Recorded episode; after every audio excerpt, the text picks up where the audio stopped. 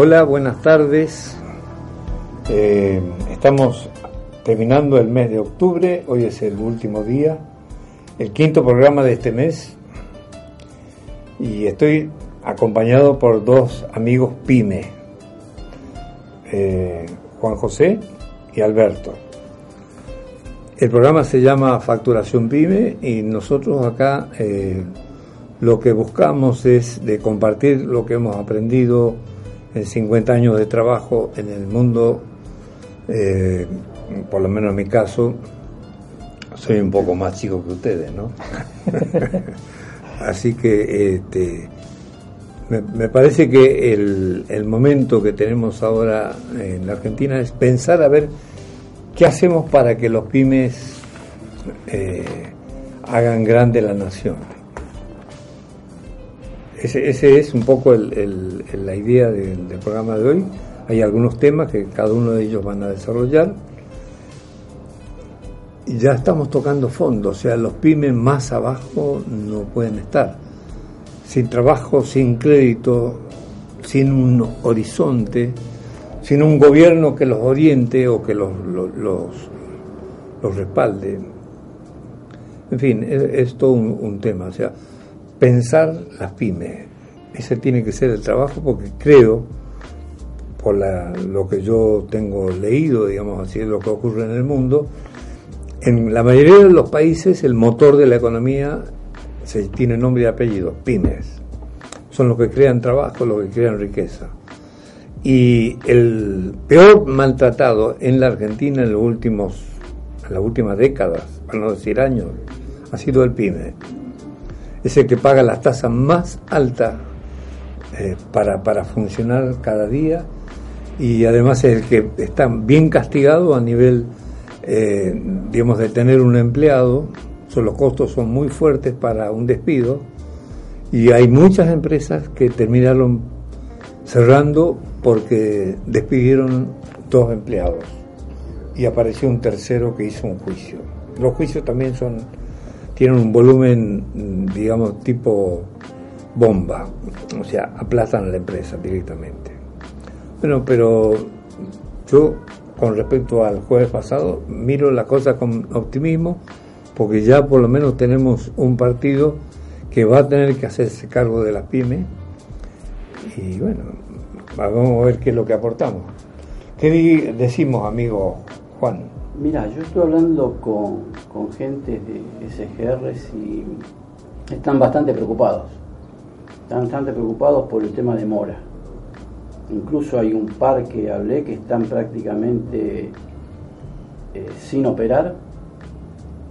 Otras que operan pero mínimamente y la mayoría tratando de recuperar mora.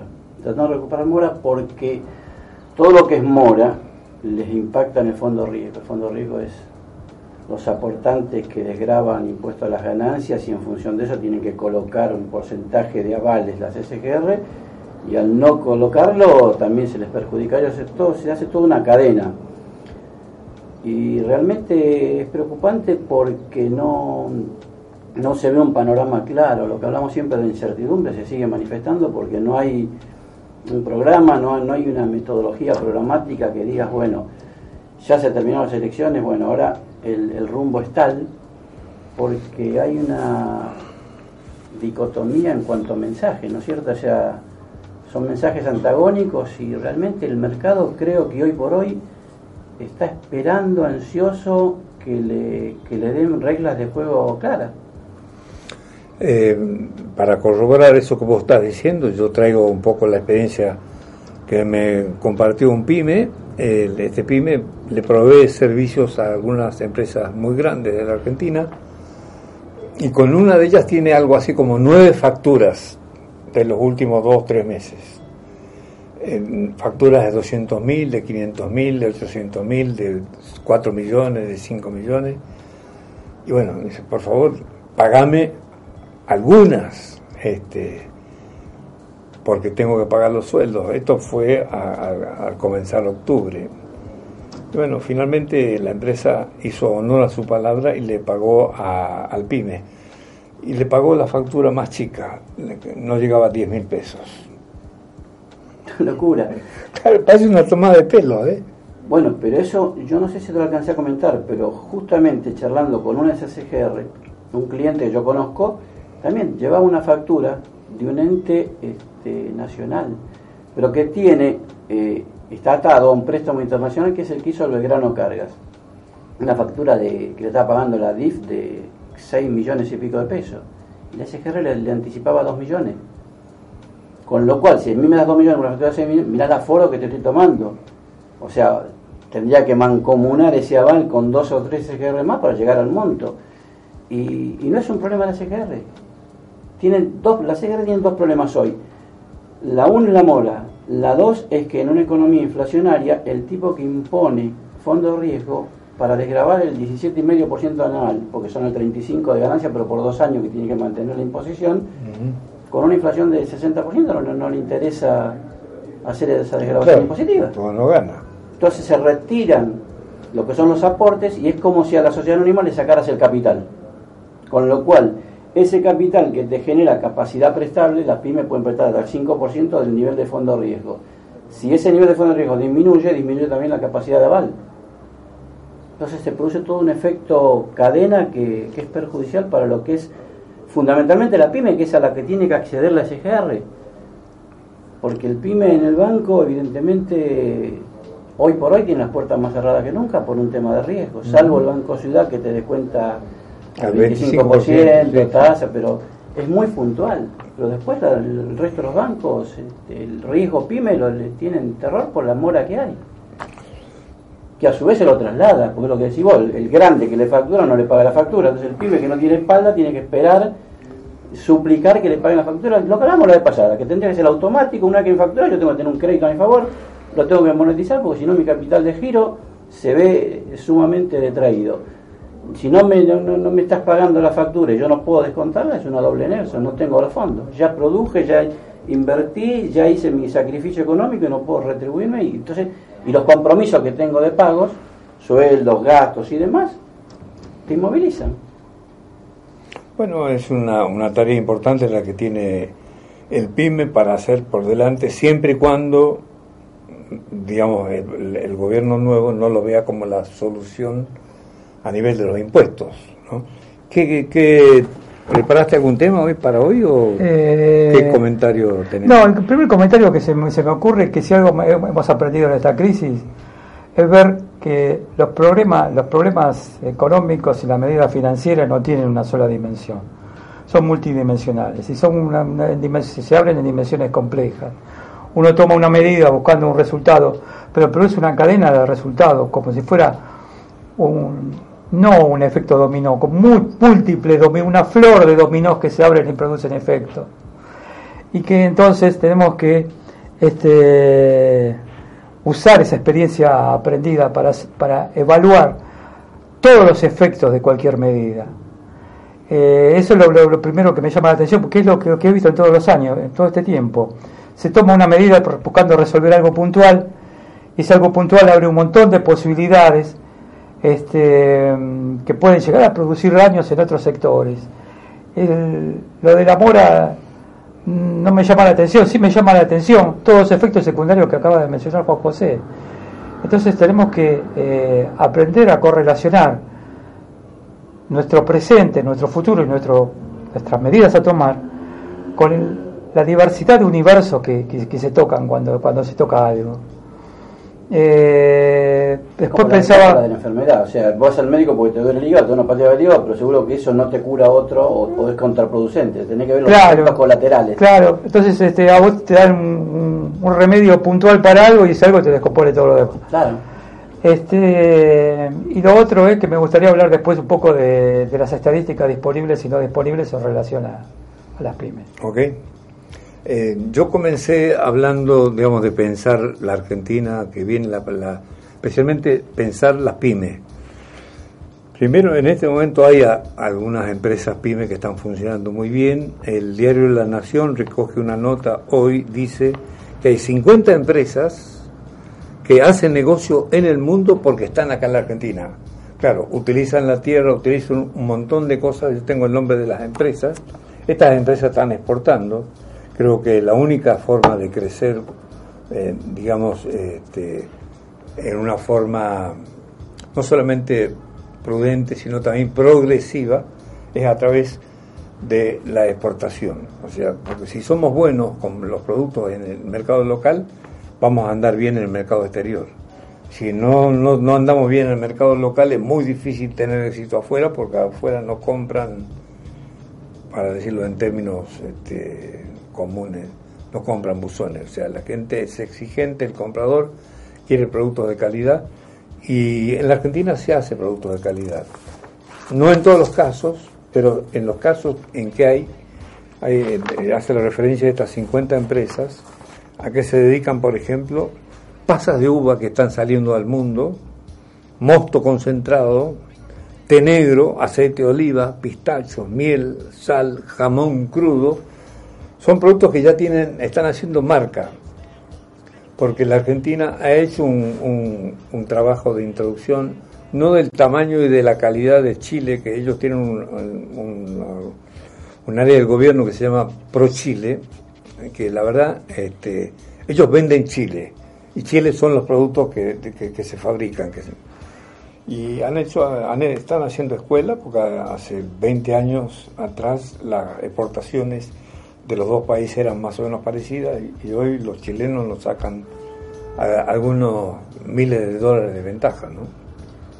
Igual este, hay algunos desarrollos puntuales este, que se están dando en la Argentina. Hoy te comentaba que en un diario en Corrientes se rehabilita un frigorífico cárnico que estaba cerrado hace 10 años y ahora está en manos chinas eh, no sé si es el imperio chino, sociedad, no, no es un, fondo chino, y va a dar el trabajo a 400 familias. Y aparte ahora, este, los chinos van a importar cerdo. Ellos son este, productores de cerdo, pero les vino mal la producción y van a pasar de un millón de toneladas a cuatro millones. Se están habilitando nueve este, empresas más frigoríficas, se están habilitando, y ahora el tema cuál es, la capacidad de frío. Pero es, un dato importante para la provincia de Corrientes. o sea que hay cosas. En los primeros nueve meses exportaste dos mil millones de, dólares en carne. Récord, nueve meses.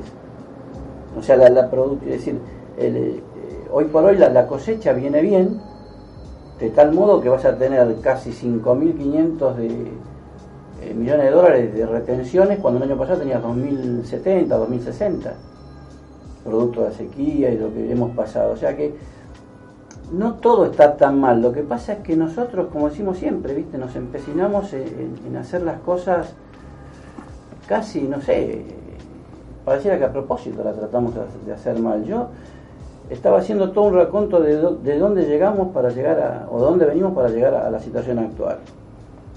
En 2018 nosotros tuvimos un tema de sequía, cierre de, préstamos internacionales, tuvimos que recorrer al fondo. Tuvimos recorrer al fondo. Todo eso, eh, después viene el tema de las pasos. Que las pasos, ¿qué, viene a hacer? Es decir, un paréntesis. Eh, nosotros tenemos cierta edad como para decir, Hoy son todos frentes, hoy no existe el partido político. Yo cuando era pibe, hasta, hasta la década 70, 80, tenía radicalismo, justicialismo, un partido de centro, partido de izquierda y bueno, y ahí se acomodaban ideológicamente cada uno y vos tenías una elección con cinco o seis postulantes. Al no existir eso, vos creás este, todo un circuito donde hoy por hoy este, un capitalista puede ser el partido de izquierda, como, como la, la próxima elección te aparece con, eh, con un partido de derecha, y vos no, nunca sabés quién es el que está en cada sector desde el punto de vista ideológico.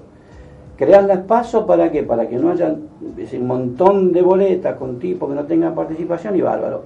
10 puntos. Pero vos creas un paso porque no hay partidos políticos. Las pasos no tendría que existir porque son costosas, obligatorias, tan obligatorias como costosas como inútiles. Las pasos tendrían que ser para los políticos, para los partidos políticos que lo organicen ellos con su propia militancia, con su propia tecnología y decir, bueno, a las elecciones generales van estos candidatos, definidos por ellos, cosa que a la Argentina le salga cero, no tiene por qué salir un costo de un paso que te obligan a ir a votar algo que vos de pronto no, no, no tenés intención. Y vos mirás el perjuicio que te causa porque vos, una paso que no se decidía nada, el gobierno, recordemos que estuvo hasta 10 días antes o 15 antes, estaba para, para eliminarse, y no se eliminan porque eran por ley. Había que hacer otra ley para eliminar las pasos. Entonces dijeron, bueno, vamos. 10 días después la definen como, como una compulsa para el gobierno para decir, bueno, evalúen mi gestión. La oposición decir, bueno, yo quiero ser oposición.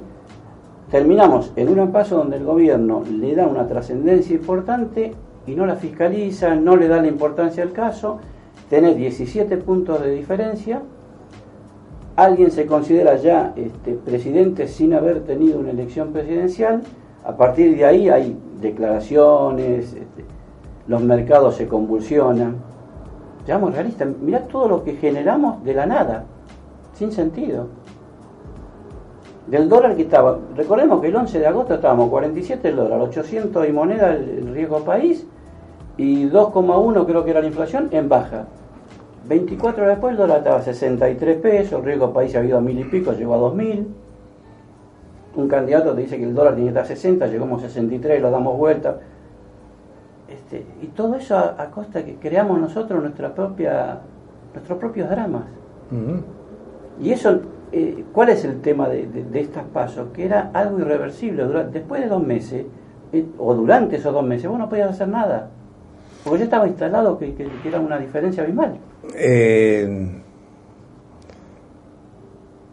más o menos, digamos, el cálculo, por las cifras que hay, 500 millones diarios salieron del sistema bancario argentino, o sea, salieron de la Argentina hacia el exterior desde las pasos hasta hoy.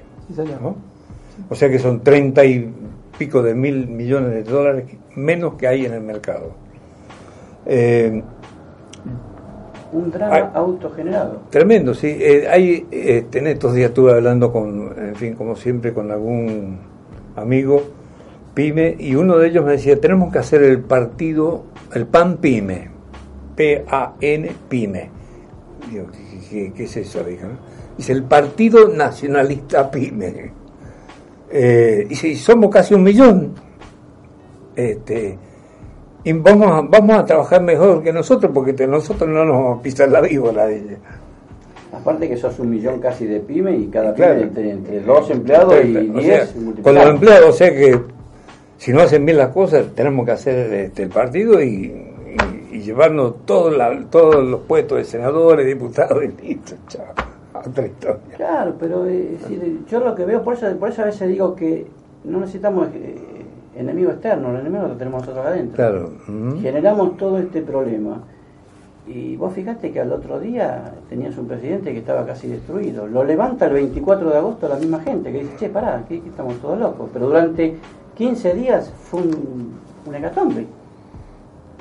El 24 está la expresión de la gente que él estaba, creo que en Olivo, destruido y se viene a, a Plaza de Mayo porque la emoción de ver a tanta gente.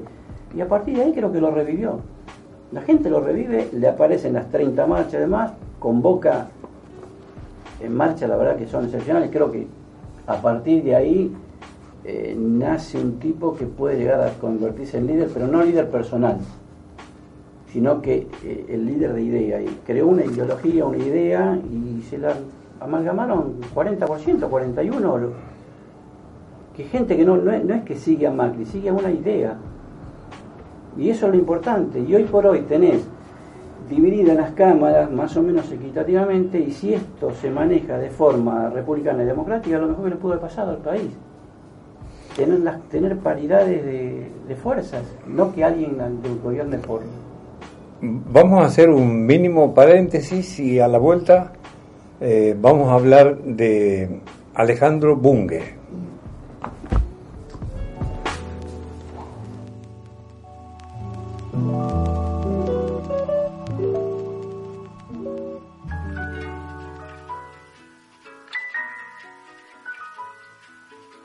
She danced.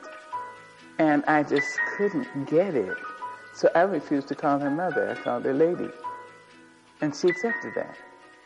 I learned that love heals. Not sentimentality, but love.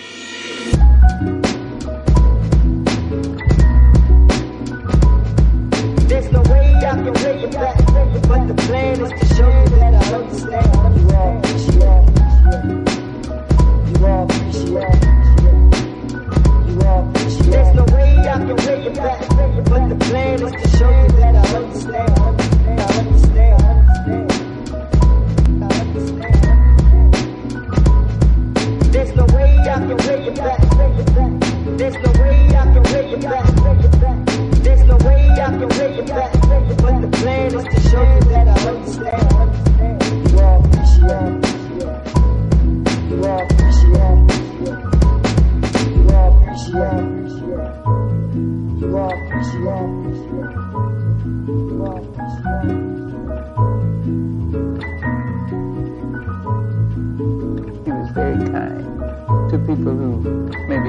someone be kind. And her love heals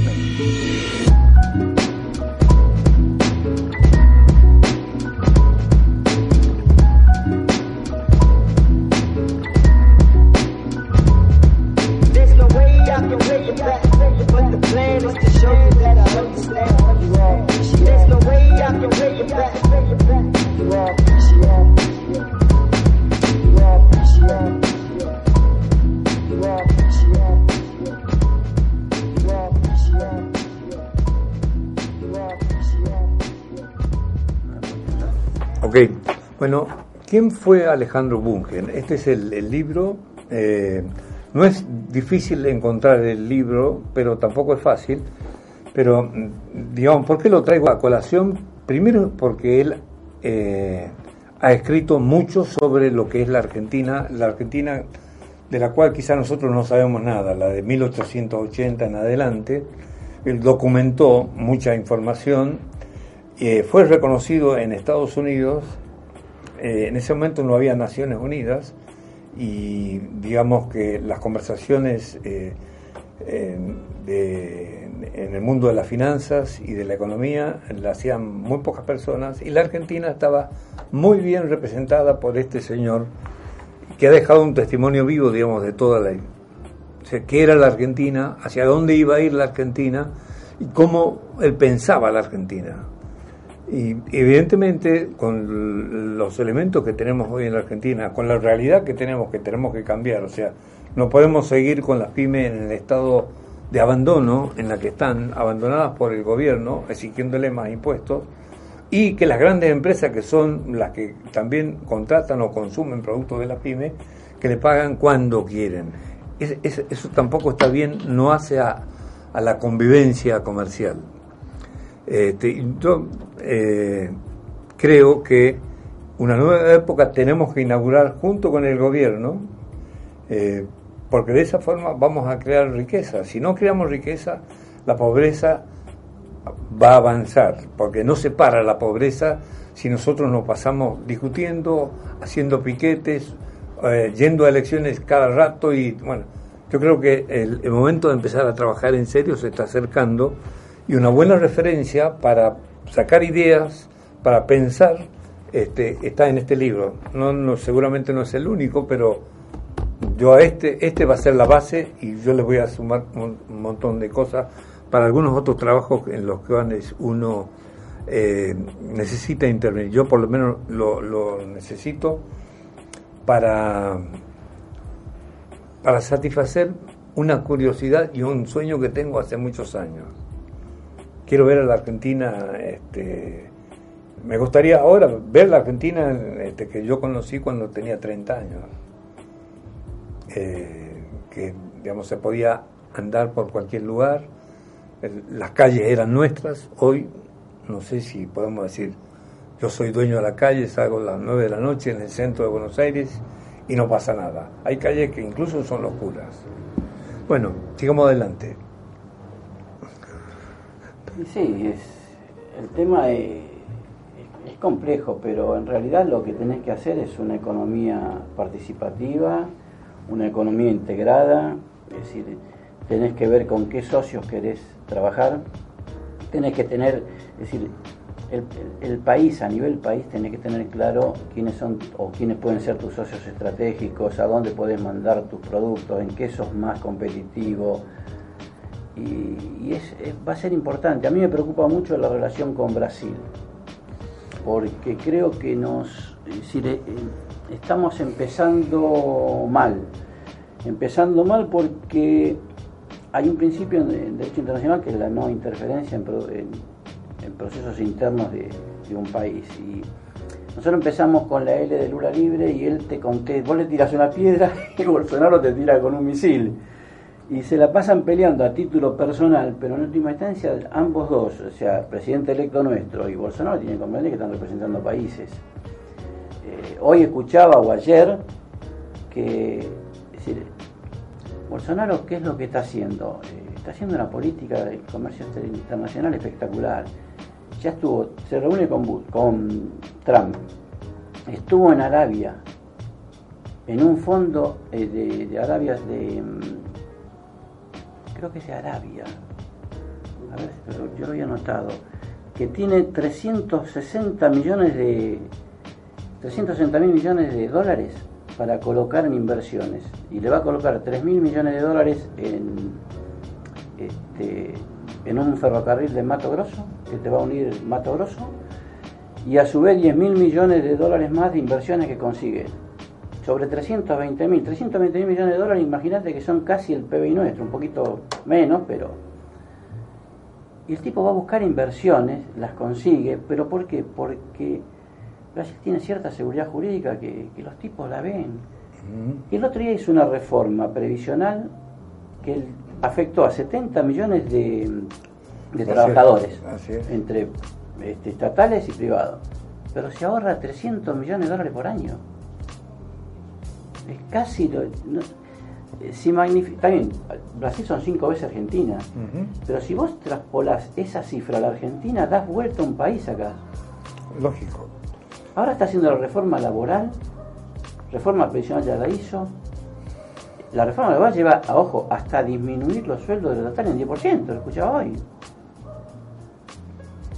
Y lo criticó a Macri, producto de que dicen no, no llevó a cabo la reforma que es decir, hubiera querido que Macri hiciera lo que hizo él. Acá creo que nosotros, hablar de rebajar 5% y quemamos el país.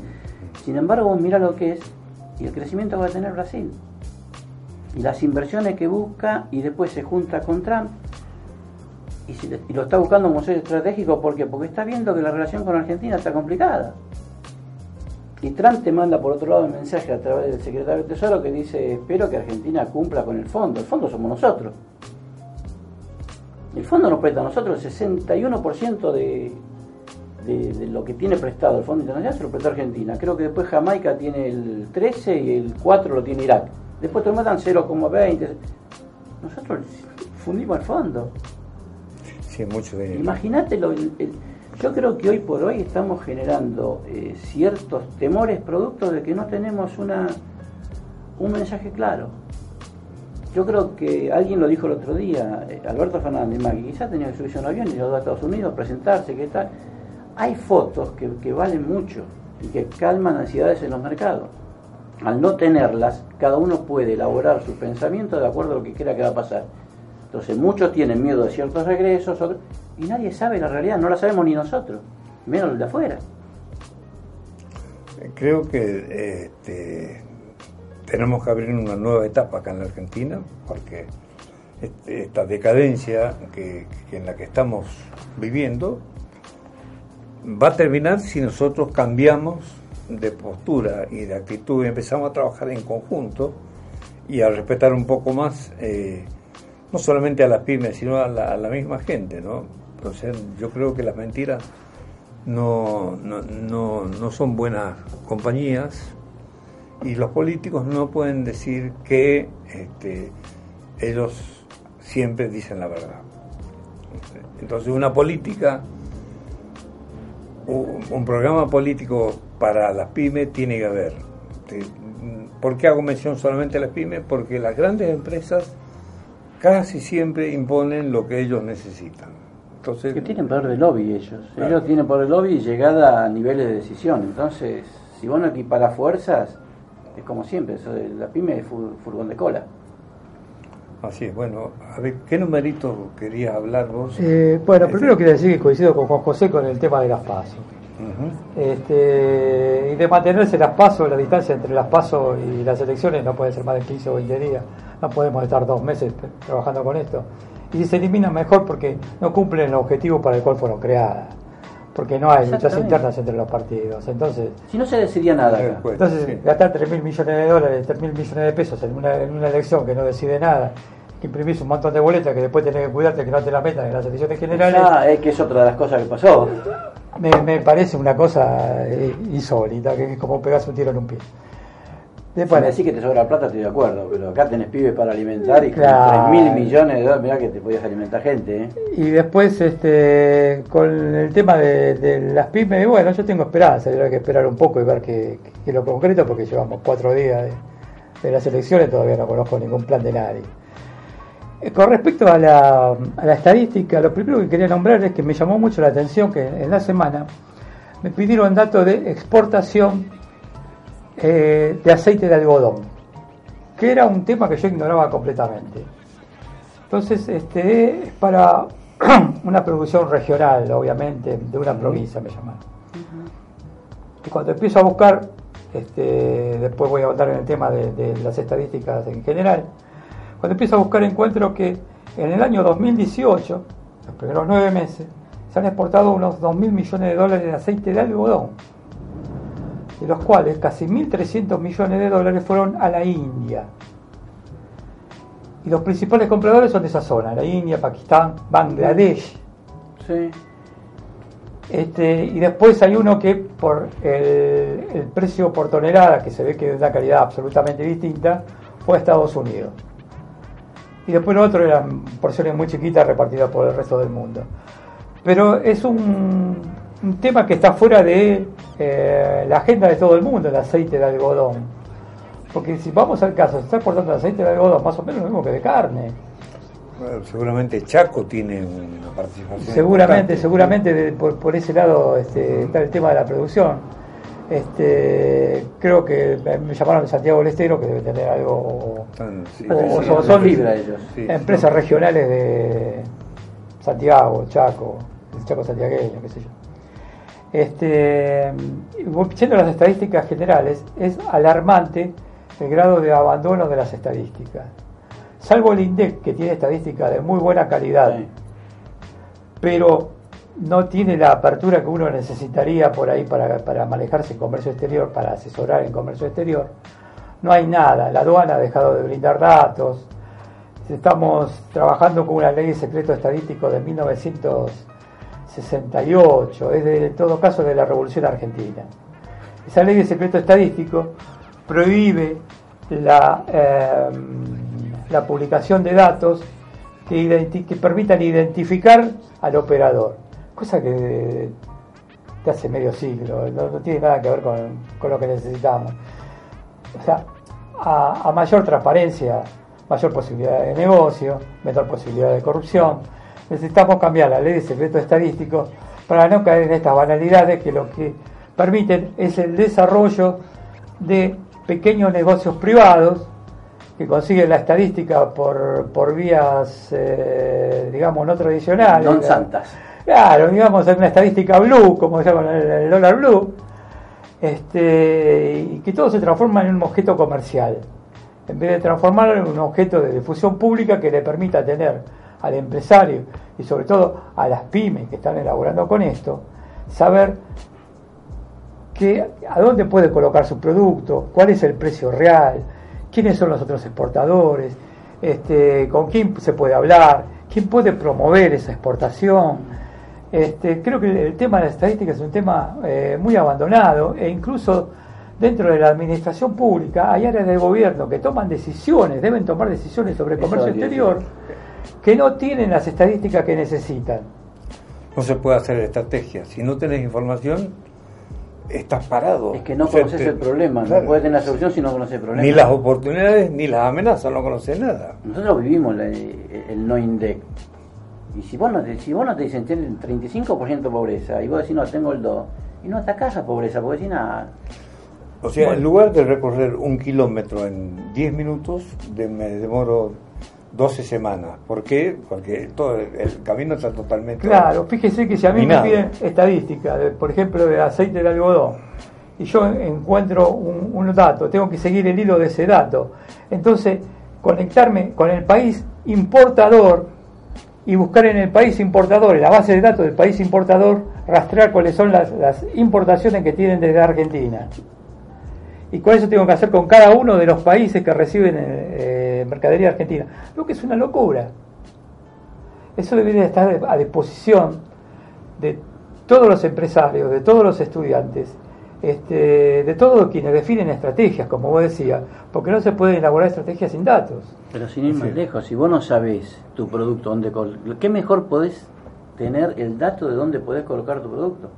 ¿Cómo vos vas a tener que rastrearle y pedirle al que compra afuera, ¿qué te vendo yo? ¿Qué te vendo yo? ¿Cómo es? es Estamos todos locos. eso es exactamente ¿Qué te lo que tengo que hacer. yo?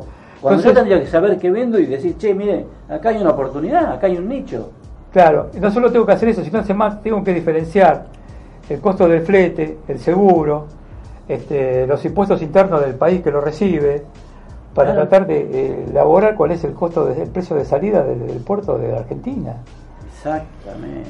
Hay que sacarse la venda de los ojos este, y tenemos que cambiar, evidentemente. Hay un país eh, europeo que eh, promovía eh, inversiones en un rubro muy especial a las empresas. Si ustedes tienen que salir a exportar el producto y necesitan incentivar a funcionarios del país que les va a comprar esto, háganlo. Y lo que gasten, nosotros se lo vamos a tomar para que ustedes lo, lo deduzcan de ganancias. Eso está reglamentado. En un país, Sí, sí, así es. Digo, no, no, este, estamos viviendo en un mundo muy competitivo donde el que está despierto aprovecha y los que duermen mueren. También me hablaron de las posibilidades de deducción de ganancia que tiene en Estados Unidos. Vos podés deducir tantas cosas de ganancia que para incentivar el consumo. Y eso se ha incrementado en los últimos tiempos también. Y volviendo al, al tema de las estadísticas, quería destacar este, la labor de la Fundación Observatorio PYME, que es la única que donde he encontrado estadísticas referentes a las pymes argentinas. Si no tienen más y mejores estadísticas, es seguramente porque no tienen acceso a la información que produce la Argentina. Este, voy a tratar de conectarme en la semana con la gente de la Fundación Observatorio PYME, que está dirigida por un prestigioso economista que inició su carrera en la administración pública y tuve la suerte de, de haber conocido, una persona con doctorados y posgrados en, el exterior, en Europa, este, y la verdad que tiene muy buenos datos, y son los únicos que tienen datos de estadística PYME. Y el que tiene la, eh, la información, mejor tarea puede hacer. Si no tenés la información, te tenés que arreglar con... ¿y qué es la revolución del Con- con el alambre. Cuanto más conoces, más decisiones tomás. Cuanto menos conoces, más errores podés cometer. Así bueno, haremos un, un mínimo, otro paréntesis y volvemos.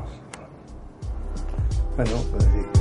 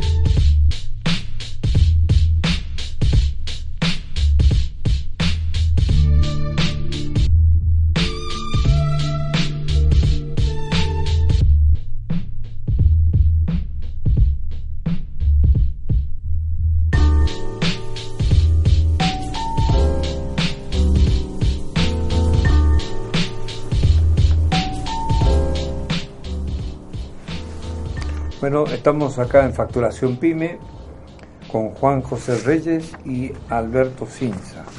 Voy a leer tres líneas de este libro que fue escrito en 1930. O sea que van a ser, son 90 años, ¿no? Cada día es mayor la proporción de los que viven sin trabajar, a costa del Estado y del sector activo, con relación a los que trabajan y producen.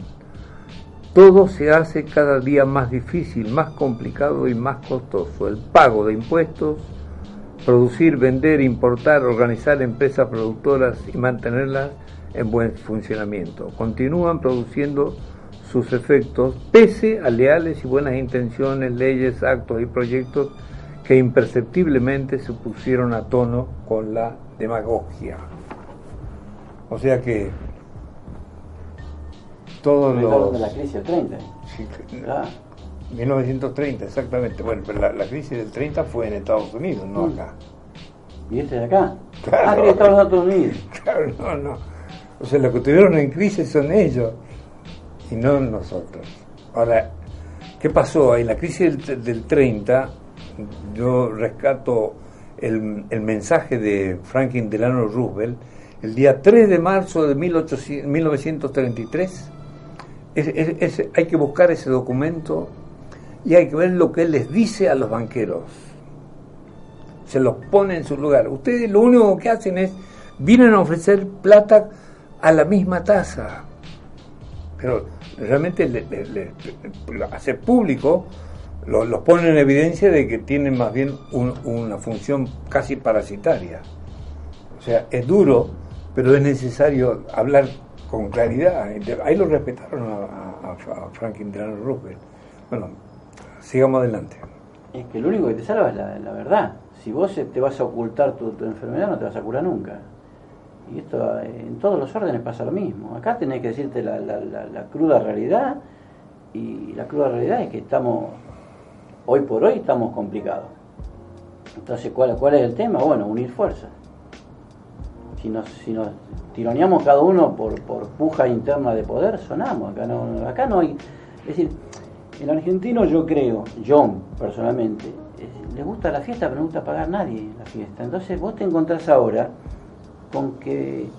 A mí, me, ¿qué, es lo que me preocupa? Que lo que hablamos la vez pasada. El mensaje de todos los, de, a- de ambos, de los mayoritarios, fue: vamos a ponerle plata en el bolsillo a la gente. La gente se compró ese mensaje. Si vos analizás ahora, le están diciendo, van a venir tiempos duros. ¿Cómo? Si hace una semana atrás me dijiste que me ibas a poner plata, ahora me dijiste que tengo, van a venir tiempos duros. O sea, subestimar a la gente es complicado. Decirle la realidad, decirle, mira, vamos a tener este problema, lo vamos a solucionar de esta manera, o no, o te voy a... Y empecemos a, decir la verdad, porque si no después se nos complica la vida. ¿Por qué? Porque la desilusión es, es- es muy complicada. Cuando alguien está esperando salir de, de una situación crítica, porque no, voté a, a fulano porque me dijo que mañana me va a poner plata, y fulano de buena fe o de mala fe te hizo creer algo que no es la realidad, esa desilusión es terrible, porque después ya empezás a descreer de todo. Ojo, Eh, a mí me, me preocupan esas cosas porque eh, es como que las vivís a diario. ¿no? Ninguno, como el que te dijo, yo hubiera dicho la verdad, no me votaba nadie. Bueno, preferí que no te vote nadie a que te a, mentir y hacer el desastre que después hacer. O sea, si nosotros no identificamos el problema, no vamos a encontrar la solución. Es muy fácil. Yo creo que acá este, el hecho de encontrar culpables no sirve de nada. Porque acá lo que sirve es que salgamos del pozo. Y para salir del pozo es evidente que en alguna mano nos tenemos que dar. Eh, yo tengo experiencia también en haber vivido las movilizaciones, que hoy es un tema tan común acá en Argentina, a partir del 2001. Pero los que se movilizan hoy, en realidad no se movilizan por un ideal. O sea, no hay, la movilización no es un ideal, porque en el 2001 empezamos con que se vayan todos. Y yo personalmente trabajé en la Asamblea Justicia para Todos para que los jueces de la Corte sean desplazados. Este, ¿Por qué? Porque los jueces de la Corte hacían cosas este, en favor de sus criterios personales que curiosamente iban siempre en contra de- de- de- de toda la población.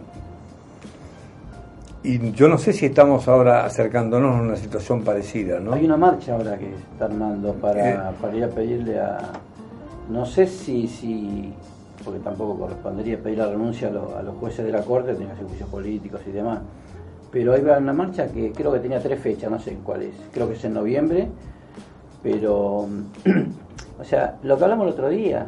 El, el peor poder que ve la gente como, como más deteriorado es el poder judicial y es el que tendría que estar mejor visto.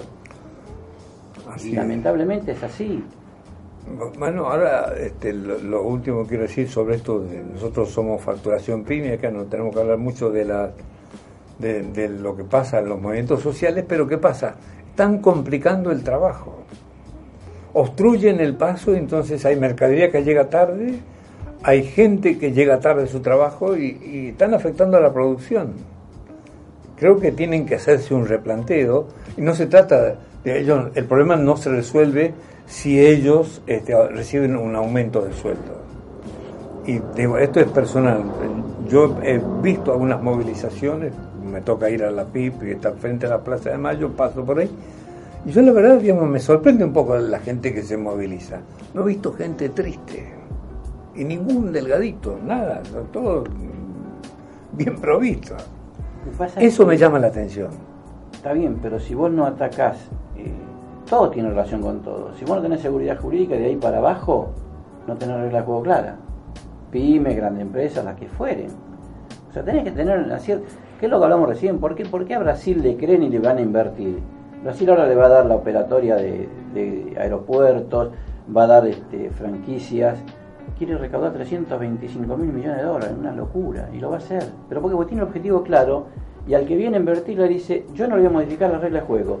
Vos acá, si viene alguien hoy a invertir, vos no sabés si va a tener dólar desdoblado, si le van a subir las retenciones, cuál va a ser el tipo de cambio, si tiene dos, tres, cuatro tipos de cambio, si va a poder sacar la plata, porque yo te digo, hoy un cepo es, no te vendo, pero tampoco si me traes la plata no te la dejo sacar. Y un país así tampoco puede crecer.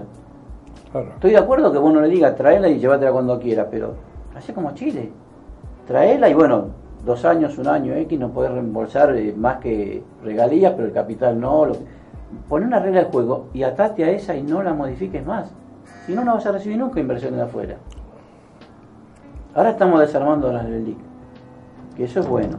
Al bajar la tasa, porque el central que hizo no le toma eh, como para el encaje, para lo que es el efectivo mínimo, de los depósitos a la vista no les toma la LELIC a los bancos. Entonces eso te desactiva un poco el El tener mundo un- de la especulación. Claro, te- más que nada te, te desactiva para los bancos porque no tienen este, un encaje remunerado. Entonces, para no tener un encaje remunerado, ¿qué es lo que hablamos la pasada? La, la tasa pasiva no está por arriba de la inflación. Que era lo que te. El otro día hablamos que si vos tenés una tasa pasiva 60, la activa está en 90, 100, lo que fuere. Entonces, hoy el banco que va a ir, va a ir de a poquito a poquito bajando las tasas ¿Y cuál es el tema? Al tener un cepo no va a ir al, al dólar derecho viejo, pero te va a ir al, al dólar contado con liqui. Pero lo que están buscando es que al tener va- no, no colocación en, en, este, depósitos a remunerado el, inversor, no poder ir al dólar, que de alguna forma se fomente, no sé, el- la inversión en pozo en inmobiliaria o que, que- que busquen darle un impulso a la, a la producción, que eso sean inversiones eh, que, que vayan derecho a la producción. Es complicado ¿por qué? porque alguna vez lo dijo, creo que no sé si Alberto Fernández, y tenía razón. Si vos cerrás, cerrás la entrada, pero también cerrás la salida. Tenés que, y, y- y el cepo no nace para quedarse indefinidamente. Tampoco lo van a poder sacar de golpe. Pero es algo que, que ninguna economía resiste. No hay ninguna economía tan cerrada. Tiene que renacer la confianza. Es la única Es forma. que ahí está la cosa. Se confía en seguridad jurídica. Claro, confianza es exactamente eso. Porque con confianza se puede construir relaciones que tengan futuro. Si no hay confianza, vivimos el pan nuestro de cada día. Claro, vos tenés que confiar en que tu ley no te la van a modificar. Ujú. Y así es. volvemos al punto de generar política de Estado y no política de gobierno. Exactamente. Eh, Política que se vayan con el tiempo, Claro, que sigan en el tiempo y fijar, de- eh, que no se- abordar cosas que sean inmodificables para dar Yo no sé si piensan lo mismo, pero esta es una oportunidad muy... Es, es histórico. Entre los dos candidatos tienen casi el 90% de la población. Si los tipos se pusieran de acuerdo en cuatro o cinco parámetros y se olviden, viste, de las pujas personales, de que me dijiste, y se sientan y dicen, bueno, estas cosas, esas tres cosas son intocables. Si mañana estás vos, pasado otro yo, esto es intocable, tenés el 90%. No sería una mala idea hacer permanente los equipos que están, los equipos de transición Claro que sí. se transformen en equipos No de hay tan mala relación. Vos fijate que no, no, no es que, que se insultan, al contrario, ¿viste? En la, en la campaña electoral siempre fueron iguales. Pero terminada la campaña te das la mano y decís, bueno, dame lo bueno tuyo, te doy lo bueno mío. Lo que hablamos la vez Sí, pasada. la, la, la po- Así salen los países, ¿eh? Tremenda que hay. Así ¿eh? salen los países, si Sí, no, sí. no.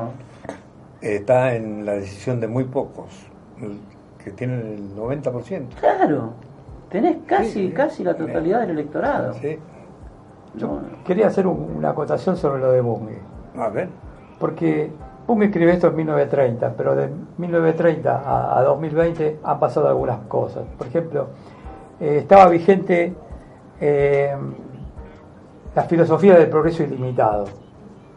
Y la filosofía del progreso ilimitado ha chocado. Quiero decir, llegó a los límites. No hay, el progreso no es ilimitado, porque ya habiendo ocupado el capitalismo los nichos que en ese momento ocupaba el comunismo, el progreso llegó, llega a un límite donde no puede extenderse más el capitalismo. Entonces lo que hay que reformular es el capitalismo de adentro, cosa que pasa, por ejemplo, en la economía entendida como la entienden en el oeste de Estados Unidos. Eh, siempre hablamos de, Silicon Valley. de Silicon Valley. Entonces, este, es una reformulación del, del sistema capitalista para que siga progresando. Eh, es un progreso distinto. Por ahí sabemos que en el futuro no va a haber trabajos para todos, porque la, digitalización, la industrialización, eh, aquel progreso que eh, marcaba Chaplin en, su película Tiempo Moderno, este, no, necesita que todo el mundo, no va a haber trabajo para mano de obra para, para todo el mundo. Lo que sí se necesita son cada vez más consumidores. Entonces, hay que encontrar la manera de que esos consumidores puedan consumir para alimentar la máquina de producción. Este, cada cual está probando su, propia metodología. En Europa, la, eh, ¿cómo se llama? Eh, la asignación, lo que nosotros llamamos asignación universal. Pero Eh. ellos lo llaman, tiene un nombre parecido, pero es para Sí. todos los ciudadanos, para que el ciudadano tenga una cantidad mínima de, de ingreso asegurado, para que para con eso asegurar la producción, seguir, seguir Manteniendo alimentando la producción.